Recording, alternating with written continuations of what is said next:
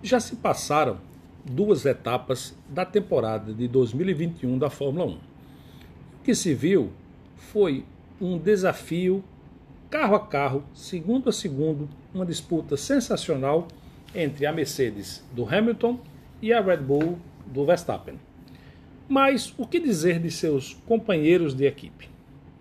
Até aqui, todos, ambos os companheiros, tanto o Sérgio Pérez do Verstappen quanto o Bottas do Hamilton ainda não conseguiram brilhar.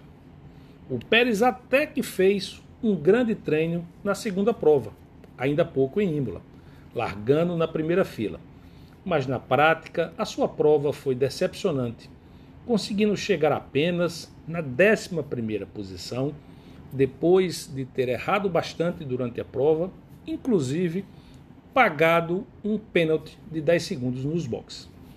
Mas quem tem realmente tido uma temporada até aqui decepcionante é o Valtteri Bottas. O finlandês, que ocupa já há vários anos o segundo posto de piloto da Mercedes, tem se mostrado muito susceptível às pressões. E em Imola cometeu um erro bastante grave que poderia ter provocado um acidente, além de espetaculoso como foi com o George Russell, podia ter provocado um acidente grave com ferimentos. Em algumas cenas que a TV separou e mostrou o momento exato que o carro do George Russell consegue bater o pneu do carro de George Russell bater no ralo. O ralo é aquela estrutura de proteção do piloto que se não existisse teria fatalmente atingido a cabeça do Valtteri Bottas. Como eu já falei aqui em outra coluna, alguns pilotos têm demonstrado que a pressão sobre o volante que eles ocupam, a cadeira dos carros que eles ocupam, tem sido muito grande. A gente não pode dizer que a culpa é do Pérez ainda.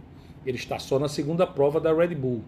Uma posição muito desconfortável por natureza, porque a estrutura de mando da Red Bull é muito dura e já é conhecida por essa indisposição ou pouco boa vontade com o segundo piloto se ele erra muito.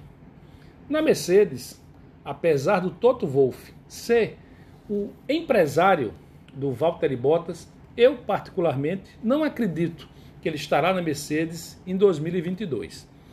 Ele não conseguiu mostrar durante todos esses anos que é um piloto à altura do carro e da equipe. Siga aqui as nossas colunas, fique acompanhando, ligado aqui na Band News FM Manaíra e a gente volta na próxima coluna, ainda antes do Grande Prêmio de Portugal. Até lá!